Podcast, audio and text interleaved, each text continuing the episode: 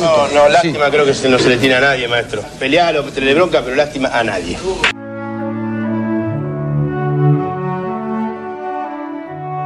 Lástima a nadie, maestro. Literatura, historia y política de la pelota. Somos el fútbol como fenómeno cultural. Somos esquina, garrapiñada y tablón.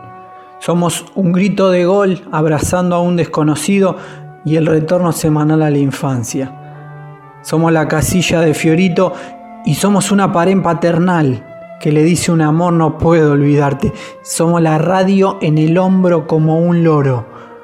Somos el fútbol como excusa para contar historias.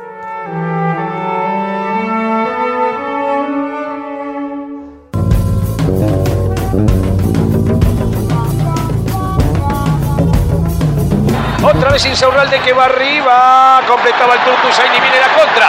Es Perduti, la tira para Fabiani que no va a llegar. Primero Núñez, me parece, va. No, trabó Fabiani, se la lleva. Tatán, tatán. Tatán, tatán. Fabiani, tatán, tatán. ¡Qué golazo! ¡No! ¡No, Fabiani! ¡Era el gol de la fecha, Gamboa!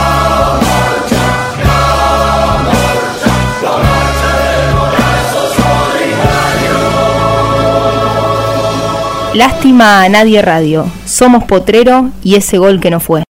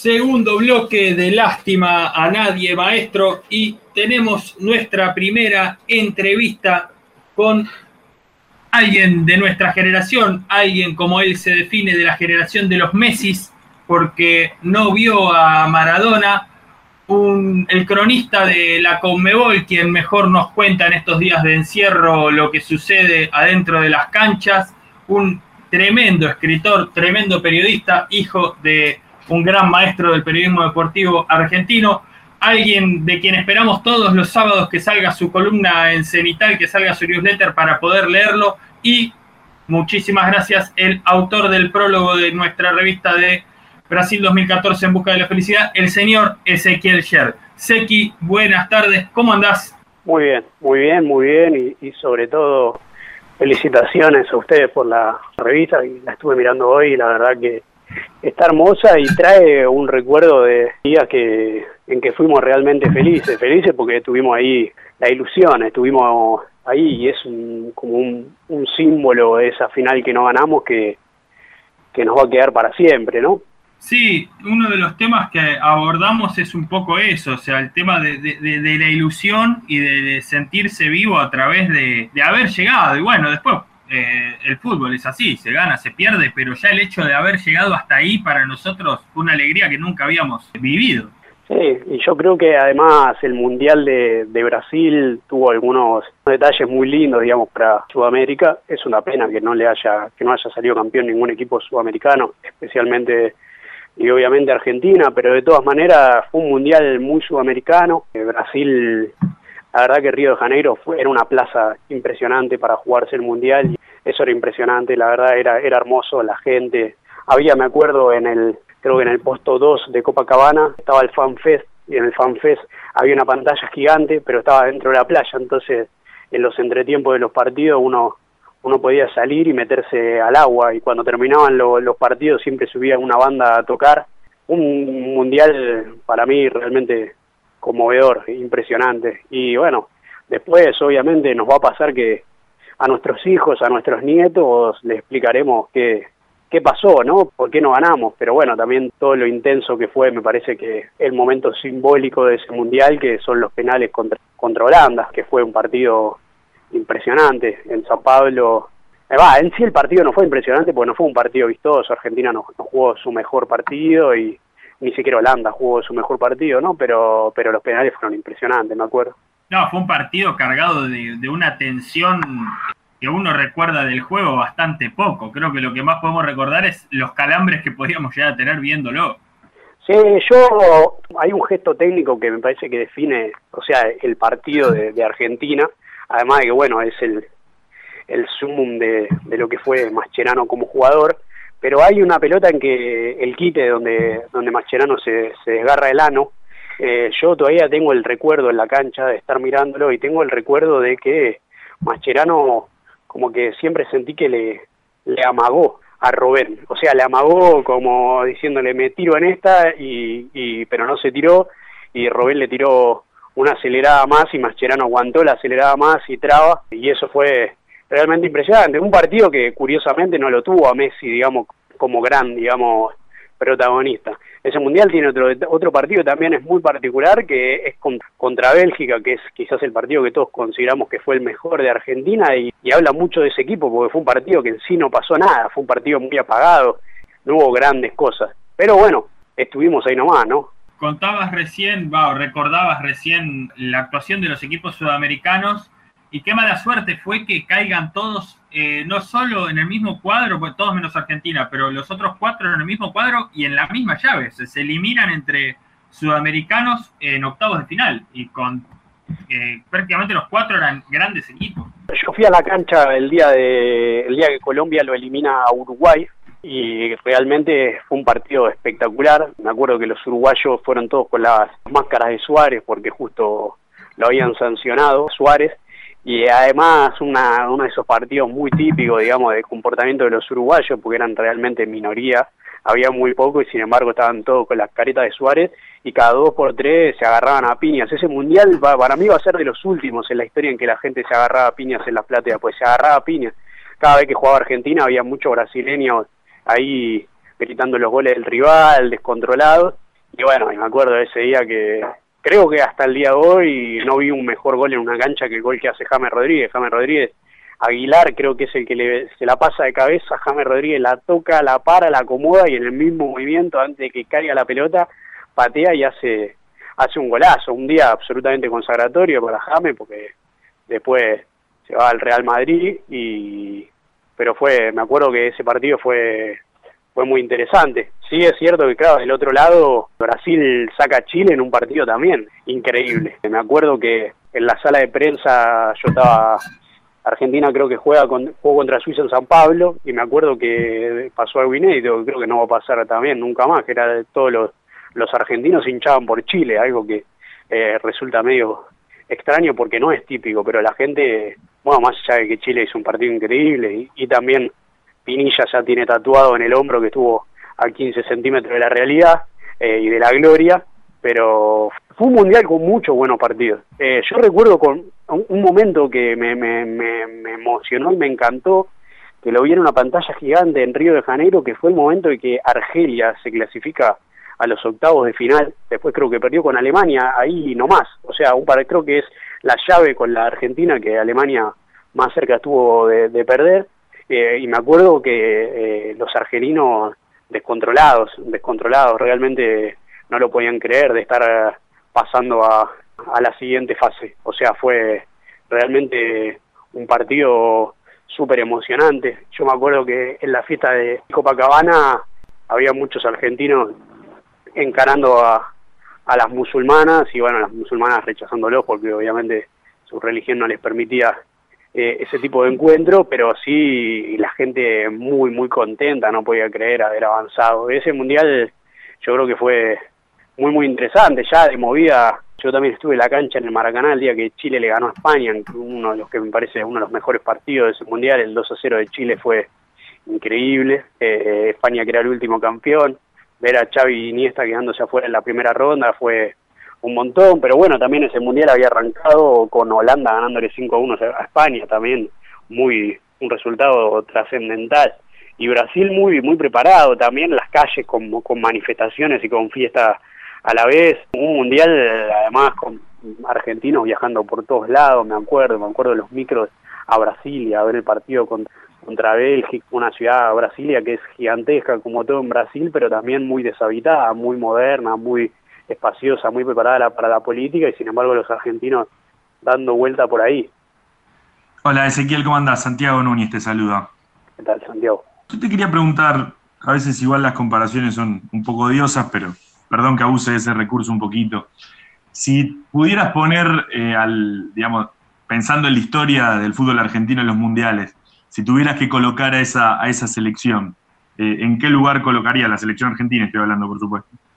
No lo sé, porque yo creo que hay algo que nos ocurre generacionalmente, ya que lo estamos poniendo en ese término, que, bueno, yo ahora tengo 29 años, eh, era bastante más chico en ese momento y, y, me agarró en una edad en que yo era particularmente feliz con mi vida, no digo que no lo sea ahora, pero sí nadie me esperaba en ningún lugar, creo que era un mundial que nos permitía la aventura, nos sentíamos en algún punto invencibles y teníamos ahí a nuestro a nuestro as de espada, a nuestro ídolo. Creo que el ser humano a lo largo de la historia ha dado sobradas muestras a nivel literario que necesita mitos como para poder construirse, o sea, desde la Grecia antigua hasta el catolicismo, hasta Diego, hasta nosotros que ese día, o sea, esos días esperábamos todo de Messi. De la misma manera, los brasileños esperaban todos un montón de cosas de Neymar, fue un mundial traumático para, para Neymar, me acuerdo como uno de los días más fuertes también de ese mundial, el día que, que, Brasil queda fuera contra Alemania, era un día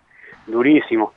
A mí no, no, vamos a ser sinceros, un rato ahí vi que hablará Uñal y él podrá hablar de fútbol, no me parecía de la selección argentina un equipo que, que me atrayera especialmente, no, no me gustaba específicamente cómo jugaba, pero tenía jugadores de mucho nivel y la primera fase realmente Messi descollaba y me acuerdo que vi Argentina-Irán en el palco de prensa eh, y al lado mío estaba el periodista de, del país, Diego Torres, y cuando Messi hace el gol contra Irán, que fue un golazo, es realmente un golazo impresionante, me acuerdo que lo miro yo con, lágrimas en los ojos y le digo, ¿vos viste gol que hizo?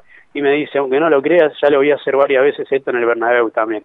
Y me ubicado, digamos, por, por lo que era, pero bueno, también a la vez, creo que ese día fue una de las veces que pensé, bueno, hay que tratar de, no perderse a Messi demasiado porque no sé qué tan, qué tan repetible va a ser este tremendo jugador. Creo que si uno lo piensa, incluso pienso lo mismo de Higuaín, de Mascherano, jugadores eh, realmente impresionantes.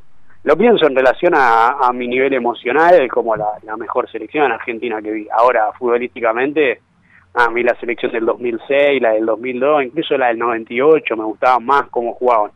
Pero eh, no dejó de ser un equipo realmente competitivo, con muchos jugadores en un gran nivel y además hay que, hay que aplaudirle a ese equipo la manera en la que, que se acomodó a, la pérdida de un, de un crack como Agüero porque creo que muchas veces se habla desde un costado táctico, como a, a Sabela le costaba mucho que Messi, María, Higuaín y Agüero se comprometieran para marcar, muchas veces se pensaba en que haber perdido Agüero por el desgarro le permitió a Sabela tácticamente eh, ordenar el equipo de otra manera. Aún así, creo que con Agüero bien vos tenías mucho más recursos y, y Argentina podría haber desequilibrado de la misma manera y nada, eh, no, no estaban en nuestros planes, pero creo que el tiempo nos demostró que la Bessi y sobre todo Enzo Pérez eran dos jugadores de, un gran nivel y creo que Lucas Biglia puso en ese momento toda su intelectualidad y toda su inteligencia para entender todos los espacios donde, donde a ese equipo le hacía falta terminar de, de organizarse. Después yo creo que sin tener grandes defensores eh, o grandes nombres de la defensa, ese equipo encontró su forma cuidándose dentro de cerca de su propio área, porque era un equipo que lo, los espacios grandes sin duda lo iban a complicar. Creo que eso se nota mucho en el partido contra Suiza. Todos los contragolpes de Suiza eh, eran temibles. Eh, creo que estaba Shakiri jugando por la derecha, a Argentina le costaba muchísimo. Pero bueno, le encontró, le encontró la vuelta a Sabela, que defensivamente es es un especialista. Y nada, nos dio realmente mucha felicidad. Y es curioso porque ese equipo, uno de los mejores partidos que jugó fue la final, algo que no suele pasar. Hola, Seki, ¿cómo te va? Coco Bedrina te habla, ¿cómo estás? Muy bien, muy bien. Justito se me había cortado cuando estabas eh, comentando lo del partido de Uruguay-Colombia, debe haber sido por eso, alguna lágrima que entró en, el, en, en la computadora y hizo que se me desconecte, pero te quería preguntar a raíz de, ese partido y del tema de sudamericanos. Primero, eh, ¿cómo notaste vos en ese partido de, Colombia con Uruguay el semblante, el ánimo del equipo uruguayo que venía bastante golpeado con, la salida de Suárez, que lo habían echado prácticamente como un perro desde de, desde parte de la FIFA. Y en segundo lugar, ya pasando al siguiente partido de Colombia, ¿por qué crees que esa Colombia que venía jugando tan bien, en qué te parece que falló que no le pudo ganar a un Brasil que venía tan, tan vapuleado y que le pesaba tanto jugar en ese mundial? Oh, paso a paso. A mí me parece que Uruguay estaba en un proceso de transición en ese mundial. Creo que le faltaban los volantes que tenía hoy como para tener un poco más de juego. Y sin Suárez se quedó sin su mayor arma, que era, o sea, algo que tienen siempre muy bueno los uruguayos para los torneos cortos, que son eh, la fortaleza en las dos áreas. Eso en los mundiales, en las Copas Libertadores, son a veces más determinantes que tener un buen mediocampo para tener estilo, lo cual contradice mi primera idea. Pero, o sea, recuerdo que, Colombia lo, lo, superó futbolísticamente muchísimo y no, no me acuerdo de, de, de Uruguay. Eh, teniendo recursos ni siquiera para, para, poder pelear en ese partido. Con respecto a Colombia, mira, yo tengo el recuerdo de que ese partido de Colombia se dio, Colombia-Brasil se dio a la par de, creo que se jugó antes de Argentina-Bélgica, el día anterior, si no me acuerdo mal, o el día después, me habría que chequearlo, y creo que yo me perdí una parte porque había una conferencia de prensa justamente de Isabela. Eh, me acuerdo que fue una conferencia de prensa que Isabela no sé si fue el 20 de junio, dijo algo al respecto de, de Manuel Belgrano, algo así, que interesante, porque muchas veces Alejandro Sadel hablaba de Manuel Belgrano, pero bueno, también hay que admitir que Brasil tenía un gran equipo, era, era el local, menos equipo quizás que en el Mundial 2018 y que quizás que ahora, pero fue un partido bastante intenso, Colombia estuvo muy cerca de ganarlo, terminó 2 a 1, eh, incluso fue un partido en que Colombia dio una muestra de carácter bastante grande. Pero yo creo que Colombia pisó muy fuerte y hay que recordar que a Colombia en la previa de ese mundial, Radamel Falcao, que después de, de haber ganado la, la Europa League con, Simeone, era quizás eh, uno de los tres mejores delanteros del mundo, se rompe los ligamentos eh, y eso fue una gran pérdida y Colombia, sin embargo, se repuso muy bien para, para poder jugar esos partidos. Le había tocado un grupo creo que sencillo pero bueno, tenía muy buenos jugadores, Carlos Vaca, Teófilo Gutiérrez, eh, un Cames impresionante, estaba hecho Juan Fernando Quintero, pero sin Falcao jugó, pero muy diezmado y creo que eso lo desarmó mucho a, a Colombia. Seki, sabemos que tenés que volver a, a tenés que laburar, eh, no te queremos robar mucho más tiempo, te hago una última pregunta, hablamos de Messi, hablamos de Mascherano, hoy es el cumpleaños de Alejandro Sabela, y nada, te quería preguntar por, por Sabela, la figura de Sabela, las frases vos decías recién cuando lo nombraba a, a, Manuel Belgrano, en las concentraciones veían películas de historia argentina. ¿Qué te genera la, figura de Sabela en ese mundial y para esa generación?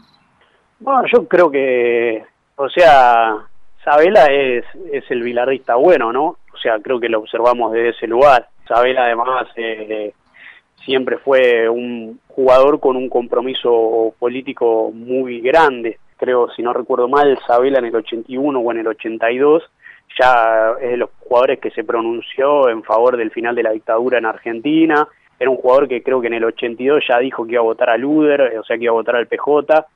Nada, un, un ser humano me parece muy interesante y muy preparado, muy preparado intelectualmente. Sus conferencias de prensa eran muy lindas. Me acuerdo que la conferencia de prensa de Andrés de Holanda en el en el estadio en San Pablo, yo me acuerdo que le pregunté, le dije, están afuera se están pagando 2.500 dólares una entrada para ver a tu equipo mañana, jugar la semifinal, o vos pagarías eso, y me dijo, no, no, no, yo no lo pagaría, no porque el equipo no se lo merezca, sino porque es un montón de plata, o me pareció siempre un, ser humano con una gran conciencia de, de clase, para así decirlo, y se le valora mucho, sé que, que dejó todo en ese mundial, sé que se cansó mucho, sé que no le fue gratis porque realmente la presión fue muy grande, pero me parece que siempre estuvo a la altura de, ese plantel y le dio mucha seriedad, creo que en la previa, incluso diría en las eliminatorias, me parece que le dio mucha seriedad a un proceso que en la Copa América, en Argentina, con la eliminación de Argentina en el 2011, con el Checho Batista, después de cierta, digamos, monstruosidad del periodismo para con el equipo, también con algunas actitudes del equipo un poco problemáticas, también con algunas divisiones dentro de- de- del plantel, en momentos de, de Messi Tevez de, de mucho nivel. Yo creo que Isabela puso los pies muy sobre la tierra y supo gestionar a un grupo de pibes de 25 o 26 años que obviamente tenían mucha presión encima, pero que eran muy estrellas. Estamos hablando de Di María campeón de la Champions, estamos hablando de Agüero ya campeón en el City, Higuaín, Messi mismo, eh, creo que eh, él supo gestionar un mundial con, con mucha, muchas figuras, con mucha entereza y creo que con mucha transparencia y honestidad que no deja de ser un valor muy importante en cualquier lugar.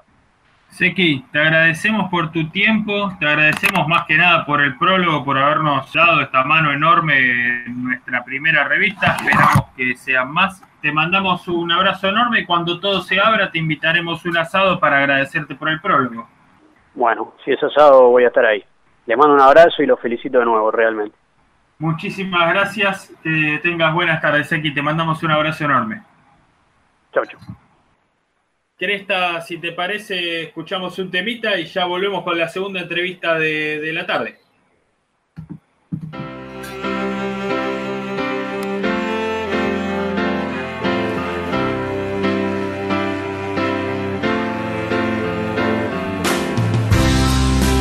Fiesta nos quedó. Mugre y dolor de cabeza. Y después costó limpiar las cenizas de la mesa. Entre el cielo y el infierno está la tierra que nos ganamos las penas que supimos conseguir.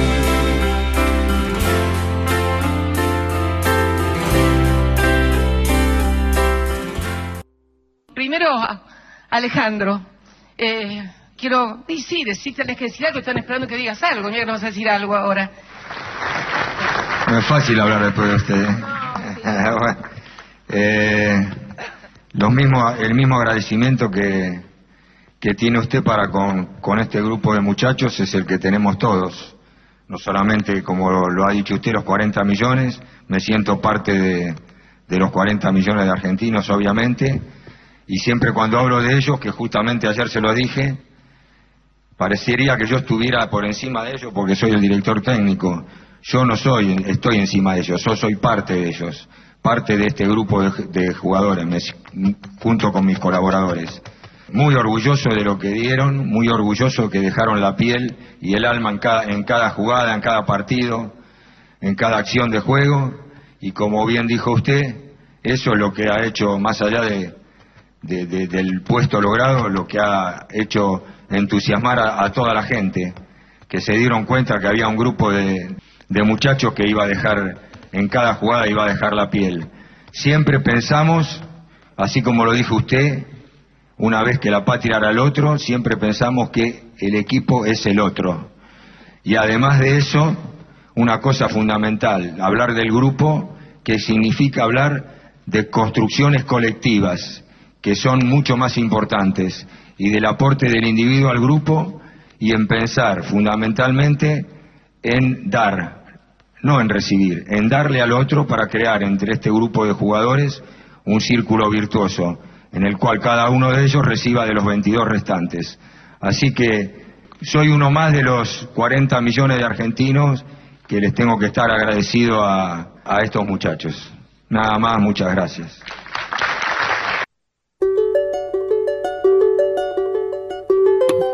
Tercer bloque de Lástima a Nadie, maestro. Pasaba recién la entrevista con Ezequiel Sher mientras esperamos la llegada del fundamental Lucas Jiménez.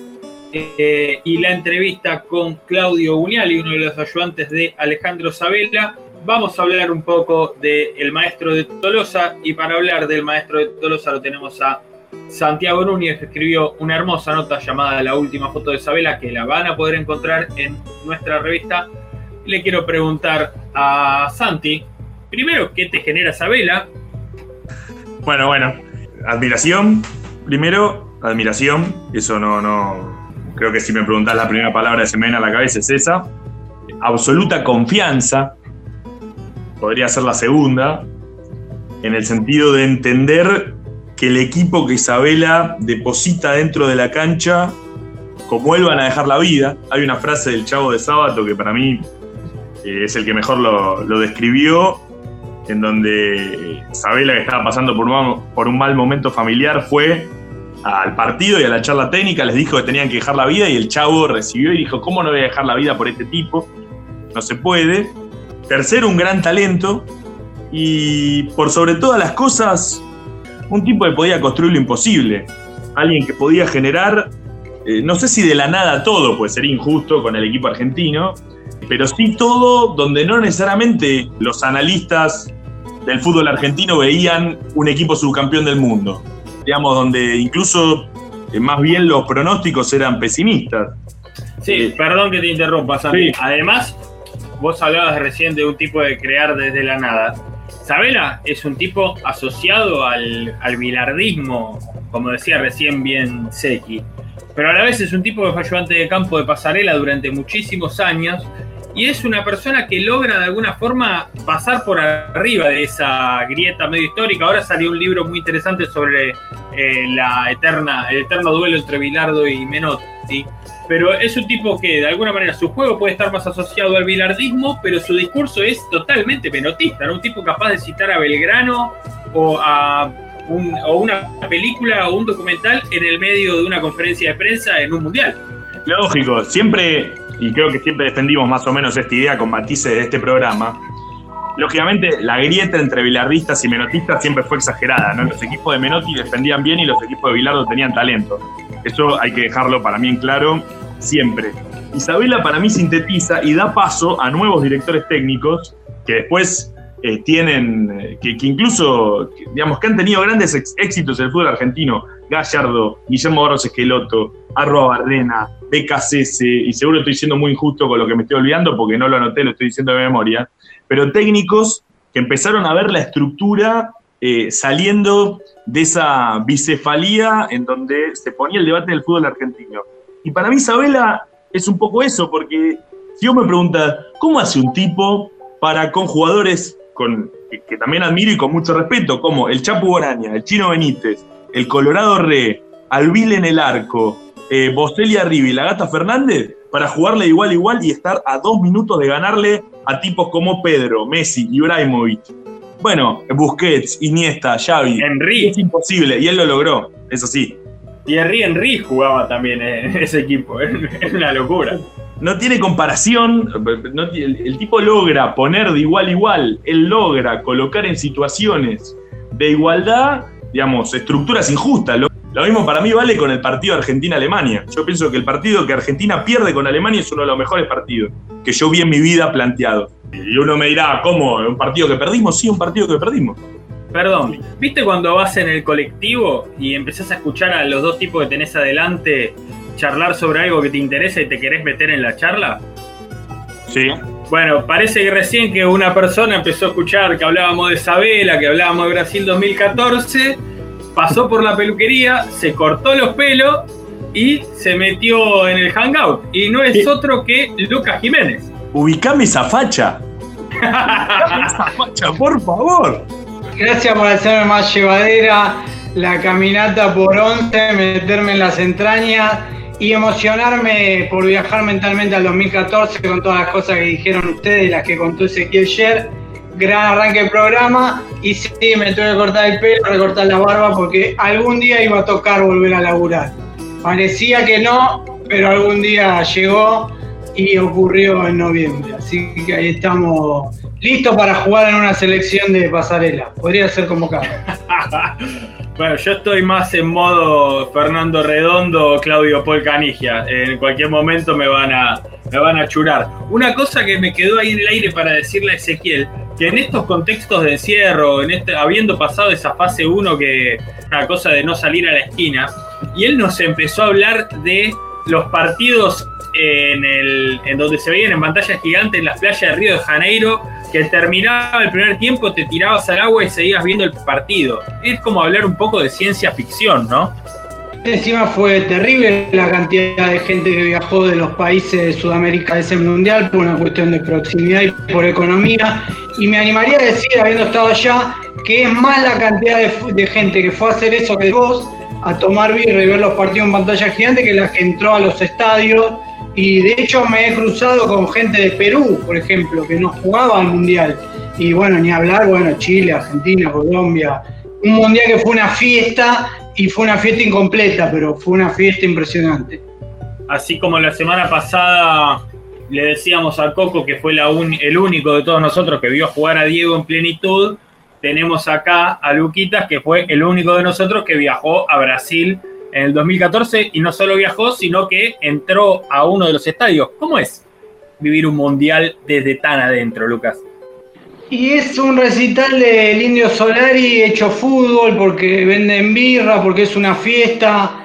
Es una fiesta bastante clase mediera para arriba, o sea, la gente que te cruzas adentro de Brasil es blanca, o sea, no había negros, el negro era el que te cortaba la entrada, la gente brasilera que estaba adentro era eh, o mestiza o blanca, y la gente que viajó a Argentina también, había entre barras y, y gente bastante pudiente, he visto algunas cuestiones en el hotel que después hicieron denuncia en eso de reventa de entrada, directivo, todas esas cosas existieron y las vi, pero es una fiesta impresionante, o sea, haber estado ahí es una locura. Mismo vas a ir, me acuerdo lo que más me queda es ir al baño y, estaba haciendo mi necesidad de que se arme poco en el baño, o sea, se empezó a saltar la gente también que íbamos ganando el partido contra Bélgica, pero no, no, fue, fue impresionante, o sea, todo lo que te imaginás multiplicarlo por, por 20, por 30.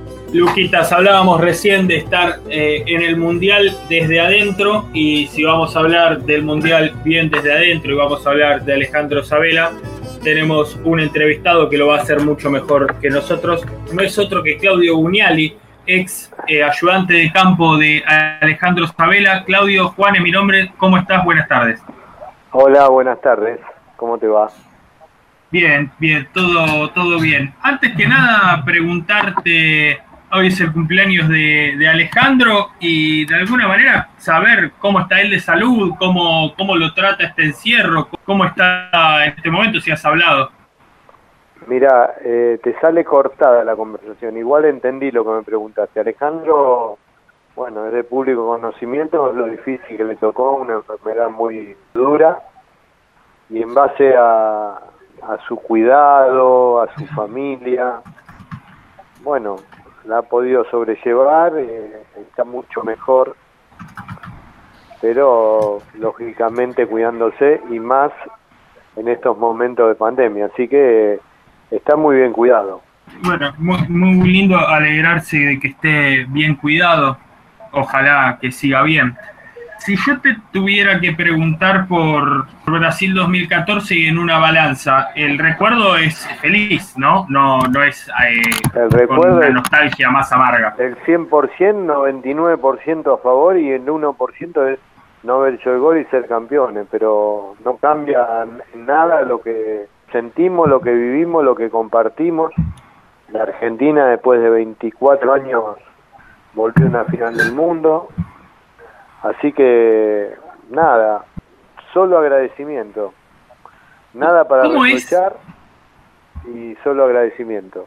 ¿Cómo es ese momento cuando Maxi Rodríguez hace el gol? ¿Y en qué momento se te cruza por la cabeza decís, estamos en la final de un mundial? ¿Qué te pasa en ese momento? Y la verdad lo primero es lo más íntimo, ¿viste? En mi caso, mis hijas, mi mujer, que estaban en la cancha, mis amigos, los amigos que, que empezaron a jugar fútbol conmigo, la gente de estudiantes, que fue el club que a mí me, enseñó a ser profesional, donde firmé mi primer contrato. qué sé yo, se te hace un flash de, de todo lo vivido y decís, qué bárbaro, voy a estar en la final del mundo representando a mi país. Sí, Claudio, sí, me escuchás. Buenas noches, Lucas Jiménez te saluda. ¿Cómo estás? Hola, mucho gusto. Igualmente. Te consulto, te llevo un poco más para atrás de 2014. ¿Te acordás cómo fue el primer llamado de Isabela para armar el cuerpo técnico que después se trasladó a la selección, pero que primero agarró estudiantes, porque vos y Julián venían, eh, Julián Camino venían experiencias en el ascenso? ¿Cómo fue ese llamado de Alejandro para armar el, el cuerpo técnico que después agarró esa querida selección? Y bueno, Estudiantes estaba en crisis, estaba quedando casi eliminado de la Copa, iba ante último en el torneo local. Y bueno, había un rumor fuerte que se terminó concretando de la posibilidad de que Alejandro sea el técnico de Estudiantes. Alejandro llamó a Julián. Julián le dijo que, que yo podía ser de utilidad, así que Julián fue el que me recomendó a mí. Y nos juntamos los tres y Alejandro en esa reunión que tuvimos en la casa nos dijo que no tenía profe y yo le dije que yo tenía un profe que me había hecho quedar bien en todos lados, que lo había llevado a todos lados a trabajar. Y bueno, me dijo, bueno, invitarlo si quiere formar parte del cuerpo técnico. Ese profe fue Pablo Blanco. Y bueno, fuimos los cuatro que estábamos sentados al tiempo en la final del mundo en, en Brasil. Ah, hoy en día se ven cuerpos técnicos, muchos, no, no voy a generalizar, pero sí muchos que son un montón, que son grandes cantidades. Ustedes eran muy pocos, creo que eran cuatro o Éramos cinco. De hecho, se ve la, la foto de mismo en la cuatro, mira, muy, muy sí, poquito. cuatro. Te pregunto cómo distribuían la- la- los roles dentro de los ayudantes de campo y algo que te haya tocado aportar a vos en la final, un aporte táctico dentro de lo que era tu laburo, que, No, que nos no, quieras no, compartir de, de tu trabajo. Vivíamos, Sí. te imaginás que vivíamos concentrados en Ciudad de Galo, con todas las comodidades. Y bueno, vivíamos para eso, o sea, las 24 horas pensando en los nuestros, en los futuros rivales y compartiendo tareas. Por supuesto que siempre en la última palabra y, y las decisiones las tomaba Alejandro, pero si algo lo hace grande Alejandro es ser amplio y darnos la posibilidad a nosotros de opinar y de, y de participar en todo. Así que eran hermosas charlas de, de fútbol y de y de preparación de trabajos y todo eso. La verdad que son- fueron días inolvidables. ¿Cómo andas, Claudio? Santiago te saluda. ¿Cómo andas? Santiago Núñez es mi nombre. Mucho gusto, ¿cómo te va? Bien, bien, por suerte. Mira, yo dos cosas. Primero, de verdad, yo tengo 28 años. Gracias por habernos hecho ver una final del mundo. De verdad, así, directo y quizás un poco antiprofesional, pero de verdad, gracias. Y segundo, como a modo de pregunta, si hoy pensando en, en ese partido, en esa final con Alemania, digamos, como, como parte de ese cuerpo técnico, ¿pensás que la- habría que plantearlo de, de igual manera desde el punto de vista táctico? no, no. Recién lo acabo de decir, nada para reprochar, se hizo lo que había que hacer. Y se le jugó a Alemania de la mejor manera que se le podía jugar, merecimos ganarle, erramos goles que en una final errar tres claras es demasiado. Y bueno, no, no, no pudimos concretar. Y después desde lo táctico, el estratégico fue para mí de lo mejor. O sea, Alemania había jugado un día antes la semifinal, había ganado 7 a 1, prácticamente entrenó contra Brasil. Y nosotros un día después tuvimos alargue y penales. Así que ya cuando empezó el partido se veía que si había uno que iba a ganar era la Argentina. Por, por la decisión, por la posición, por la agresividad. Así que no, nada, nada, nada para reprochar. Perfecto. Y después te quería preguntar, después del Mundial, ¿en algún momento pensaron en, en continuar eh, como conducción técnica de la selección argentina? No, Alejandro ya había tomado la decisión de terminar el ciclo, que no necesariamente tiene que ser malo el final, porque si bien se perdió la final del mundo, hacía mucho tiempo la Argentina no era protagonista y, y no tenía el acompañamiento total de la gente. Así que la decisión estaba tomada más allá del, del buen momento nuestro, como también la tomó cuando nos fuimos estudiantes, habiendo sido campeón en el 2010. Hola Claudio Coco te habla, ¿cómo te va? Mucho gusto. Igualmente, te consulto, eh, amén de la parte profesional, ¿no? Digo, cuando termina el partido y habiéndose lamentado de, caer sobre, sobre la hora con, con los alemanes, digo, ¿cómo fue el trabajo anímico para hacerle entender a los jugadores que, bueno, perdimos la final, no importa, pero el camino, el camino que hicimos fue el correcto, lo que hicimos en la cancha fue correcto, hubo que elaborarlo mucho a los muchachos en el vestuario? No, no, cada uno estaba en su mundo. Por supuesto, una sensación que era, por un lado, la tristeza de haber estado tan cerca del logro y por otro lado la tranquilidad de haber dado todo. He aprendido que no es lo más importante ganar, sino dar todo. Cuando vos das todo, el resultado pasa al segundo término. Así que nada, la tristeza, muchos lloraban, estuvimos un rato y enseguida, bueno, a levantar todo y a volvernos a la Argentina. Argentina que nos estaba esperando en el obelisco con miles de personas, Argentina que nos esperó en el aeropuerto y fue un aplauso cerrado de todos los que trabajaban en el Seiza. O sea, el reconocimiento estuvo, el respeto estuvo. Por eso te digo que no hay nada para reprochar. Claudio, te hago la última y te agradecemos acá estos minutos en Lástima Nadie Radio. Hoy lanzamos nuestra primera revista digital que se llama Mundial 2014 en busca de la felicidad. Tenemos algunos testimonios tuyos y de Julián y nos contaste sobre algunas cábalas que tenían que armaban el bolso después de, antes en realidad de cada partido de los octavos de final en adelante. ¿Te puedo pedir que me cuentes alguna cábala más que tenías, ya sea vos o grupal, que mantuvieron No, esos no. días en Brasil? Eh, eh, cámara, bueno, viste, qué sé yo, yo subía último al micro, bajaba último también. Pero es cierto, eso era lo más notorio, que, que cuando ibas a jugar eh, esos partidos de- decisivos, armabas todos los bolsos como para no volver y era hermoso cada vez que regresábamos porque era un paso adelante que dábamos y aparte reencontrarnos con, con la habitación, con los recuerdos, con las cosas que, estábamos compartiendo en ese momento, la cena después de los triunfos, eh, levantarse a las 9 de la mañana y, y empezar a compartir un nuevo entrenamiento ya con otro objetivo adelante, o sea, todo muy lindo, inolvidable. Bueno, eh, Claudio, un placer enorme cuando veas, cuando hables con Alejandro, hacer extensivo el cariño eterno de, de todo el pueblo Bueno, fútbol bueno. argentino y en especial de nuestra generación que no nos tocó vivir el 86 y no vivir un mes impresionante, 2014. Bueno, bueno, bueno, cómo no. Muchas gracias y hasta pronto. Un abrazo grande, Claudio. Hola, soy Juan Domingo Perón. Lástima a nadie, maestro.